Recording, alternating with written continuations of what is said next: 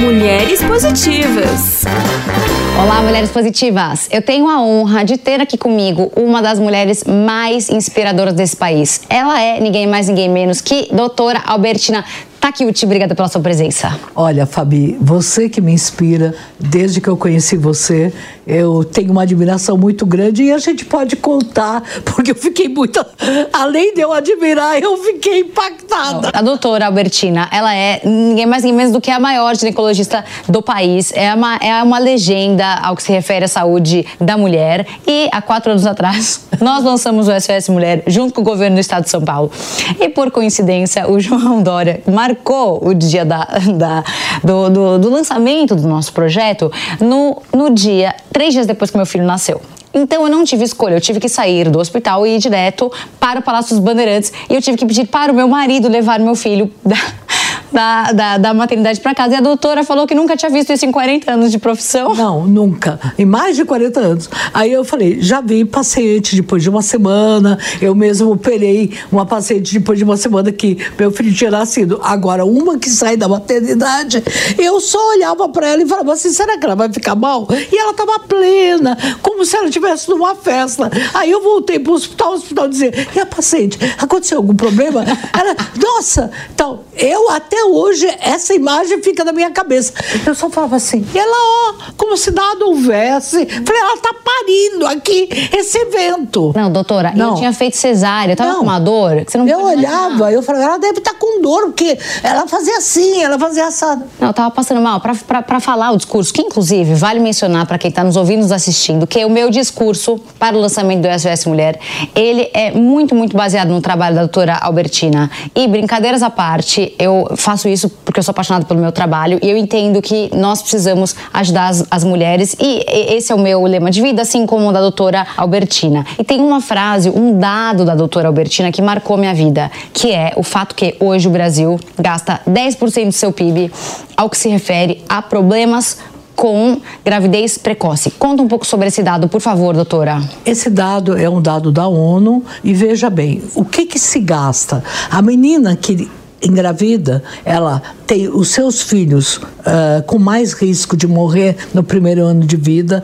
eles ficam mais doentes no primeiro mês, os anéis nascem prematuros e ela mesma, nós tivemos, só para ter uma ideia, 222 partos, mulheres que morreram de 10 a 14 anos, quer dizer, quase uma por dia por complicações do parto.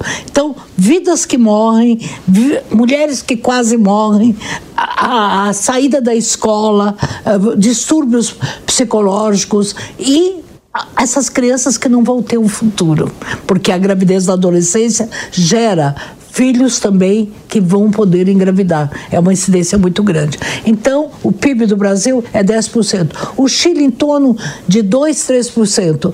A China, 1%, a Inglaterra, 1%. Só os países da África, que são 20%, 30%. Então, veja, nós, com esse continente, com o SUS, vamos gastar 10%. Não, e eu lembro que outro dado seu que me deixou perplexa foi também o fato que essas mulheres que são, é, que têm, que sofrem da, do, padecem desse fenômeno da gravidez precoce, muito provavelmente elas são reincidentes, ou seja, dois, três anos depois elas vão engravidar novamente e muito provavelmente elas não vão conseguir estudar, elas não vão conseguir ter sua autonomia financeira, portanto você acaba tendo aí algumas pessoas nessa cadeia da pobreza, a mãe, o filho, o segundo filho e, e a própria família, porque se ela também não é autônoma financeiramente, ela não consegue ajudar a família, correto? Nós temos 400 mil crianças que nascem mães de adolescente no Brasil. 400 mil são 800 mil pessoas, com as avós que também perdem o trabalho. Quer dizer, então nós temos um milhão de pessoas por ano, quer dizer, uma cidade de um milhão que nasce todo ano com vulnerabilidade. Isso é muito grave. Eu fico muito feliz que eu digo que São Paulo, eu sou a coordenadora desse programa, reduziu em 69% a gravidez. Se São são Paulo não tivesse feito isso, o Brasil estava péssimo. Então o Brasil também reduziu, mas com a participação de praticamente 12% de São Paulo, que abaixou então a média.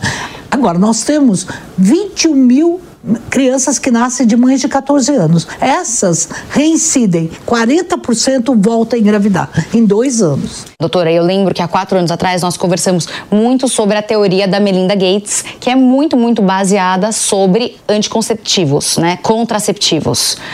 Eu lembro que você mencionou para mim que o problema do Brasil ele não está atrelados à contracepção. Tem também um problema, mas graças ao SUS, você tem, como você tem uma distribuição muito grande de pílulas, é um sistema que funciona, mas que o fenômeno da gravidez precoce está muito mais atrelado à construção cultural da sociedade do que qualquer outra coisa. Eu queria que você explicasse esse conceito. Olha, nós fizemos uma pesquisa uh, importantíssima que acabou fazendo parte da minha tese, uma das, das minhas da parte da minha tese, que é, foi, nós entrevistamos 2.224 adolescentes e jovens. Foram entrevistados por adolescentes e 95 os adolescentes conheciam os métodos anticoncepcionais, 95.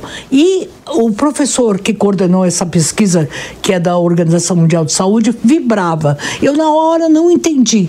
As adolescentes têm medo de não agradar e os meninos têm medo de falhar. Então, não é a informação, é a dificuldade de negociar com um parceiro com outro por medo, por uh, autoestima baixa, por autoimagem baixa. Se o menino disser para uma menina, você não pode tomar anticoncepcional que você engorda, você é gorda, ela para. Se esse menino que acredita que não pode usar a camisinha porque ele fica menos potente, ele não usa. Mas se o menino disser, olha, você não transa comigo, ela fala, mas eu não estou tomando anticoncepcional. E, ah, então vou buscar outra. Ela na hora cede. edge. Então, o medo de não agradar, que não é só da adolescente, é de todas as mulheres de várias idades, aquela mulher que não é empoderada. Agora, para adolescente, isso mexe muito. Então, não é informação, não é distribuição de pílula que nós temos, é a negociação que faz com que essa menina não vá se prevenir. Ela tem medo de adiar a relação. Mas e, e uma história da mulher querer virar mãe para eventualmente formar uma família, para eventualmente segurar o cara? Quanto que isso também participa? Isso participa. Porém, de 20 anos para cá, eu entendo que a menina já percebeu que não. Eu entrevistei lá na no Rio de Janeiro, várias meninas que engravidaram de traficantes. Então, o que elas me disseram? Eu pensei que eu ia dar um herdeiro e que ele ia ficar comigo, mas ele me trocou rapidamente por uma novinha. Então, naquela hora, eu pergunto: olha, vocês, como é que tá? Elas sabem, 60% são abandonadas ainda durante a gravidez e 20% depois do parto. Então, elas já sabem por experiência que 80% fica sem parto. Esse era um fenômeno mais antigo, né? Talvez é 40 antigo. anos atrás. 40 existia... anos. Quando eu comecei, era isso. As mulheres diziam, né? Tinha achavam, um do... achavam. Eu vou ficar, ele vai ficar comigo. Hoje, ela sabe que não fica. Doutora, e ainda falando sobre o quanto as nossas, os nossos cérebros e o nosso psicológico acaba prejudicando ou favorecendo as nossas vidas, e especialmente a saúde da mulher. Você fala muito, é uma grande estudiosa sobre a natalidade, sobre FIV, sobre métodos para a mulher poder engravidar. E eu lembro que há alguns anos atrás eu conheci uma pessoa que queria engravidar. Passou anos tentando engravidar até que ela adotou um bebê. E nove meses depois nasceu um filho. Agora eu queria entender com você como é que funciona isso com você, com as suas pacientes que fazem FIV. Olha, a primeira coisa que eu pergunto para elas é assim: diga para mim, você quer engravidar? Algumas choram. Você quer mesmo engravidar? Elas dizem: não, eu quero dar um filho pro meu marido. Aí, esse é o momento. Agora, o medo da maternidade existe, mas tem um hormônio que chama prolactina, que é o hormônio do estresse. Então, ela vai fazer do FIV e o estresse vai, esse FIV, a FIV fica boicotada pelo, pela prolactina, que é um dos hormônios. Então, ela toma uma bomba de hormônios, mas psicologicamente ela boicota essa situação. Quando ela eh, passa a adotar alguém, ou ela fala, eu vou desencanar. Na pandemia foi incrível. Dez pacientes minhas que iam fazer FIV, oito engravidaram espontaneamente. Olha. Porque elas falam, agora a clínica está fechada, né? A clínica de FIV está fechada, então. Aí, ah, doutora, viu? Eu já entrei na menopausa. Estou com 45 anos, eu entrei na menopausa. Eu digo, é, então vamos examinar. Eu falei, você acredita que as, você está grávida? Mas eu sempre pergunto, como é que você sente com essa gravidez? Porque eu já tive paciente que estava fazendo FIV e começou a chorar quando estava grávida. Então, é muito forte essa questão da mulher querer agradar o parceiro. Não é só na adolescência. Quantas mulheres com mais de 45 anos têm relações e não usam preservativo por medo do parceiro se, uh, ir embora. É muito. E a tristeza, né? A autoestima é muito forte, a questão da autoestima. As adolescentes têm medo e a mulher com mais de 40 anos, que é a adolescência da terceira idade, também. Olha, doutora, estou toda caída, olha, minhas rugas. Se ela é traída, ela fica no chão. Ele me trocou por uma mais nova. Que é um clássico, não? Que é um clássico. Mais nova e mais burra. Sempre. Sempre. Das vezes... O problema não é mais nova. Todas as mulheres intelectuais que eu conheço que foram abandonadas, eles, elas escolher, eles escolheram uma caricatura. Brincadeira, viu, vocês homens que estão nos ouvindo, nos assistindo. Sobre idade. Nós acompanhamos há pouco tempo a nossa gloriosa Cláudia Raia sendo mãe. Agora eu quero uma opinião de uma especialista, e não só uma especialista, mas a maior especialista desse país. Como é que você enxerga até onde é seguro você ser mãe na assim dita terceira idade? Veja, eu tenho paciente minha com 51 anos que eu fiz o parto e que ela engravidou espontaneamente. Quer dizer, ela estava fazendo tratamento, FIV estava marcada, ela engravidou. E agora ela abandonou o trabalho porque ela falou: não, quero cuidar da minha filha. A filha já tem 20 anos. Bom, então eu fiz um parto de uma mulher de 51 anos e de uma de 10. A minha vida é muito 10, complexa. Céu, 10. De 10 a 51. Bom, eu acho o seguinte: tem muitas mulheres que congelam óvulos, deixam óvulos óvulos congelados e com 50 anos engravida. Bem, às vezes na menopausa, às vezes com uma barriga de aluguel. Eu entendo que os riscos são grandes. Quer dizer, ninguém fala dos riscos. É. Mas o, o, risco de uma menina engravidar com menos de 14 é tão grande quanto o risco de uma mas mulher com mais de 50. Mas quais riscos que existem? De eclâmpsia, de pressão alta, de parto prematuro, da própria mulher poder morrer. Então ela vai necessitar de um pré-natal muito cuidadoso. E psicologicamente as mulheres estão vivendo mais. Então ela já não tem mais medo. Ah, eu estou com 30 anos, uh, uh, 40, 50 anos, quando a minha filha tiver 30, eu tenho 80. Eu diria, Cada caso é um caso, mas esperar até os 55 anos para engravidar, eu defendo esse direito, mas a pessoa tem que estar muito consciente de tudo que pode acontecer. Importante falar, né? Porque parece que, de alguma maneira, ficou endeusado eh, esse, tema da gravidez na terceira idade. Pode dizer terceira idade para 50 terceira, anos pode, ou uma heresia? Ah, pode dizer com mais de 50. Com mais... Eu tive muitas pacientes que com o fenômeno da Cláudia Raia. Veja, mas a Cláudia Raia é uma artista, ela faz exercício desde que nasceu, ela dança e tudo. E teve um super acompanhamento. Agora, vocês imaginam que eu lido no Hospital das Clínicas, lido no meu consultório com diferentes mundos e uma paciente com 58 anos falou: ai, doutora, o que, que eu faço para engravidar? Quer dizer, então esse imaginário também fica difícil. Porque essa mulher de 50 anos, 8 anos da periferia, vai ter muitos riscos. Uhum, uhum, uhum. Então acho que teria que ser discutido o direito e a responsabilidade. Doutora Albertina, eu tenho algumas amigas que vêm realizando cirurgias plásticas nas partes íntimas. E eu fico em uma situação onde eu não consigo entender o quanto é vaidade, o quanto é necessário, portanto, eu quero uma opinião de uma especialista. Veja, acabei de realizar semana passada uma menina que é do exterior e que soube que a amiga dela brasileira fez uma cirurgia plástica comigo. Como chama? Ninfoplastia. Ninfoplastia. Só o nome já é maravilhoso. Ah, ninfoplastia. Ninfoplastia, plástica das ninfas. Essa menina, imagina, uma menina mostrou para outra como ela tinha ficado. Aí a outra do exterior veio para mim e fez a plástica.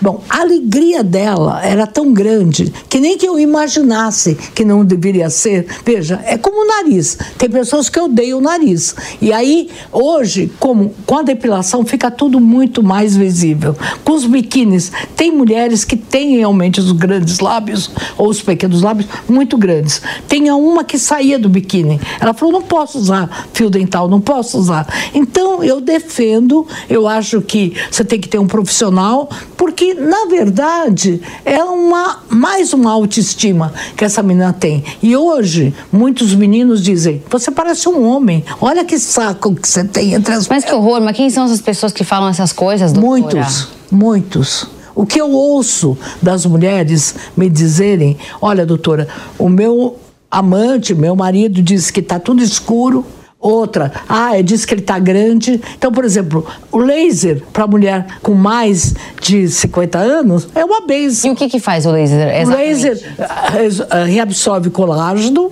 ele clareia e para as mulheres que têm incontinência urinária ou que às vezes têm dificuldade de ter relação, também o colágeno fica bem. Então, a vagina fica nova. E a alegria delas é, doutora, melhorou tudo. Mas dentro não. Dentro obviamente. também, dentro também. Uso laser dentro, porque aí fica mais elástico Gente. e tem mais colágeno. Entendi. Então não é uma vaidade, não é uma não, besteira. Eu acho que é uma necessidade. Uma necessidade. Eu acho que hoje. Mas deve ser uma fortuna isso aí, doutora. Olha, é uma fortuna, assim, mas eu acho que o SUS, eu serei uma defensora de que no SUS tem que ter. Por exemplo, mulheres com câncer de mama, elas não podem tomar hormônio para vaginal para melhorar a vagina. Mulheres que têm incontinência urinária, que têm aquelas cistites em repetição. Então, minha próxima luta, já teve a luta pelo HPV, agora a próxima luta vai laser na saúde pública, ninfoplastia na saúde pública.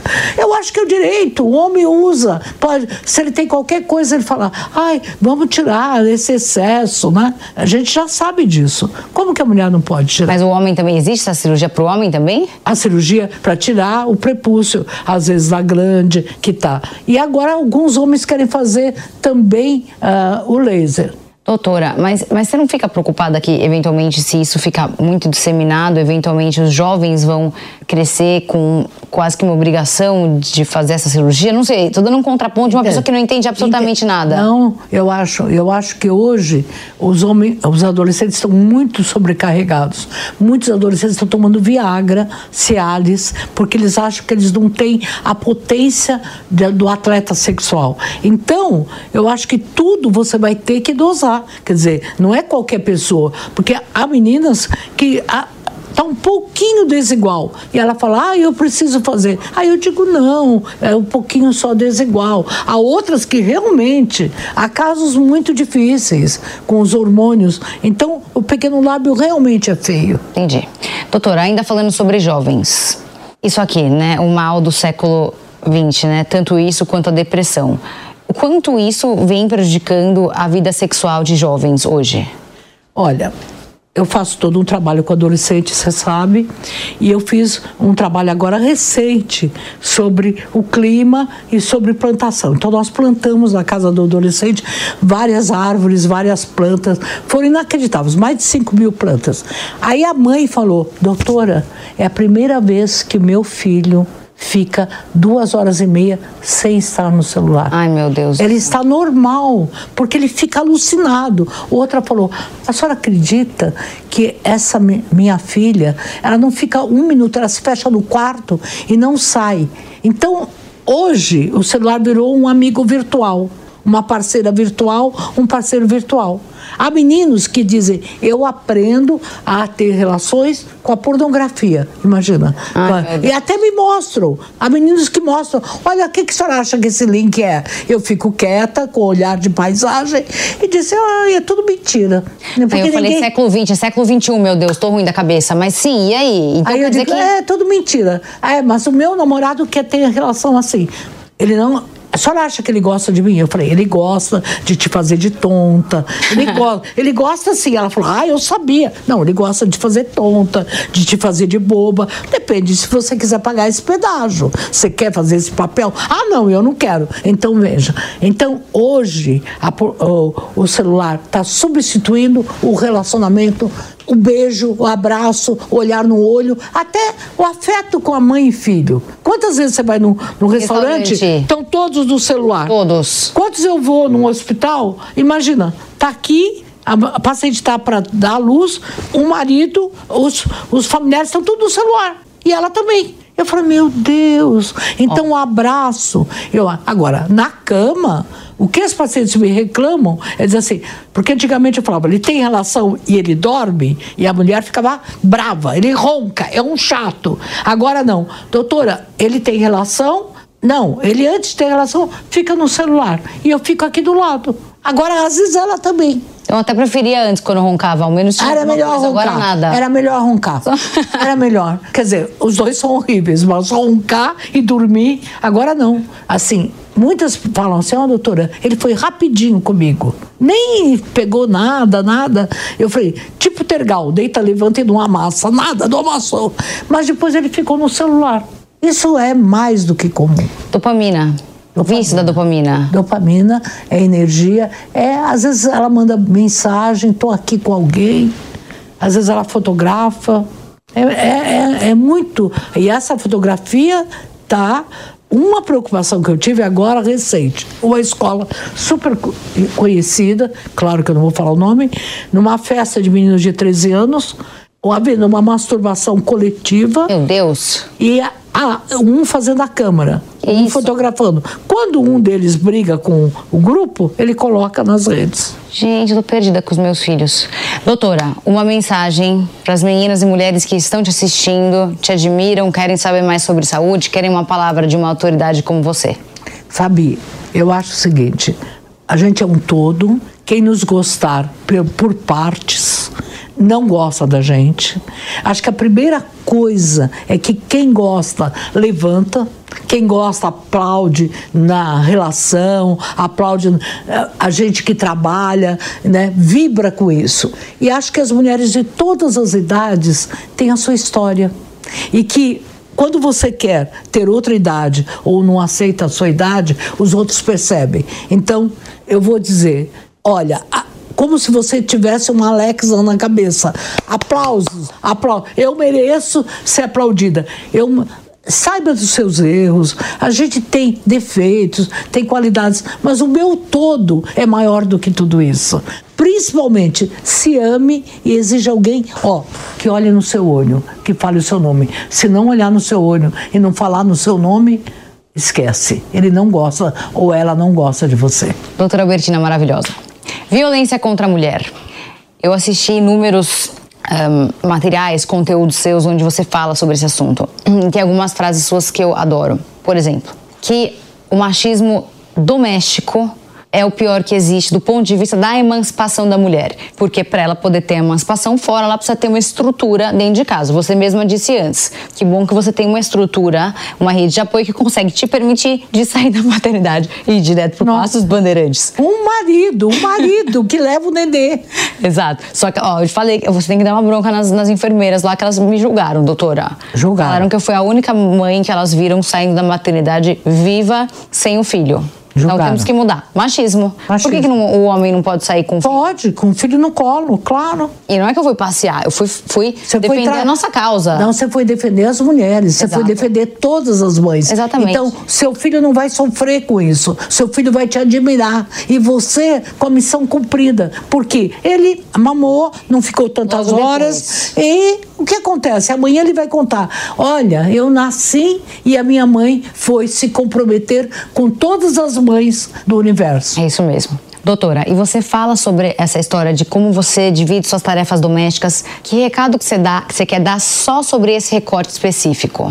Olha, eu sempre digo que nós estamos num outro momento. As mulheres trabalham, os homens trabalham e é necessário neste momento um pacto. Eu acho que quando você estiver num relacionamento, você já tem que perceber. Se por acaso ele não ajuda você a tirar a mesa. Não sabe, pode não saber cozinhar, mas pode organizar. Se ele joga, continua jogando as cuecas no chão ou o jornal, olha, esse relacionamento ele vai se esgotar. Ninguém aguenta mais. Agora, uma das questões da violência é quando o homem faz você acreditar que só ele existe para você, só ele gosta de você e que você está gorda, está feia, está velha, está isso, mas que para ele você é uma deusa. Esse é um recado importante. Cuidado com a violência das palavras, que começa com a violência das palavras, para você ficar fraca e dependente dele. E aí o que vai acontecer? Começa com a violência do, uh, das palavras, com a violência do, da, uh, dos tapas, das mordidas e depois com o feminicídio. Esse ciclo da violência, eu tenho muito medo do homem sedutor, que bate, ah, mas ele só bateu, daqui a pouco ele fica bom. Ou que bebe, né? Ele bebeu e quando ele bebe ele fica agressivo, mas quando ele não bebe ele é bonzinho. Esse é um ciclo da violência que nós temos que romper e falar. Nós temos artistas importantes que foram vítimas da violência. E era chamada de gorda, de caveira, uma mulher linda. Caveira, era só o que faltava mesmo. Caveira. Mas eu tenho paciente minha que diz: o meu meu homem diz: Você está mal cheirosa, aí embaixo, péssima. Aí ela vem para mim: Você não tem nada, esse cheiro é o cheiro da vagina. Claro que às vezes tem corrimento e trata de ser mal cheirosa. Você já viu como o seu cheiro está ruim? Nossa, isso acaba com a mulher. Acaba. Ai, meu Deus. Acaba.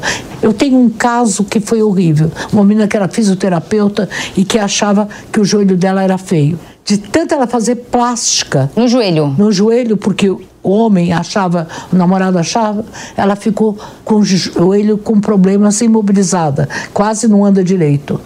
E claro que depois ele brigou com ela. Meu Deus. Então, eu ouço coisas que eu tenho que fazer cara de paisagem e com muita cautela, porque às vezes ela deposita em mim e aí então começa todo um discurso. Olha, você merece ser gostada de outra forma. Aí no outra consulta, ela fala: pensei muito do que a senhora disse. Então, tem dia que eu saio de quatro no consultório. Imagino. Imagino. Porque aí, de repente, fala: não, eu não acredito que eu estou no século XXI, estou ouvindo tudo isso. Mas que bom que nós temos você, doutora Albertina, maravilhosa, para nos ajudar sempre. Obrigada pela sua presença. Tá vendo como passa rápido? Falei olha, que acaba rápido. Olha, eu só não quero ter falado demais, Fabi. Agora, vou te dizer: olha, de todas as mulheres mais jovens, você, quando eu vi, eu falei, você tem o nome da minha filha, né? Aí eu falei, nossa, essa Fabiana vai longe. Ela, a Fabi é demais. Olha, linda, e vocês não sabem, de perto ela é mais bonita. Ah, imagina, doutora. Imagina, imagina, imagina. Muito feliz e honrada com a sua presença. Obrigada por nos apoiar e nos ensinar todos os dias. Um prazer é Eu que nosso. agradeço e vamos um dia continuar, não é verdade? Sem dúvida, sem dúvida. E não se esqueça que o programa completo com a doutora Albertina Takiuchi está disponível no aplicativo Panflix para você ver e rever a hora que você quiser. Se você ainda não baixou, corre já para sua loja de aplicativos e faça o download. E até semana que vem com mais uma Mulher Positiva.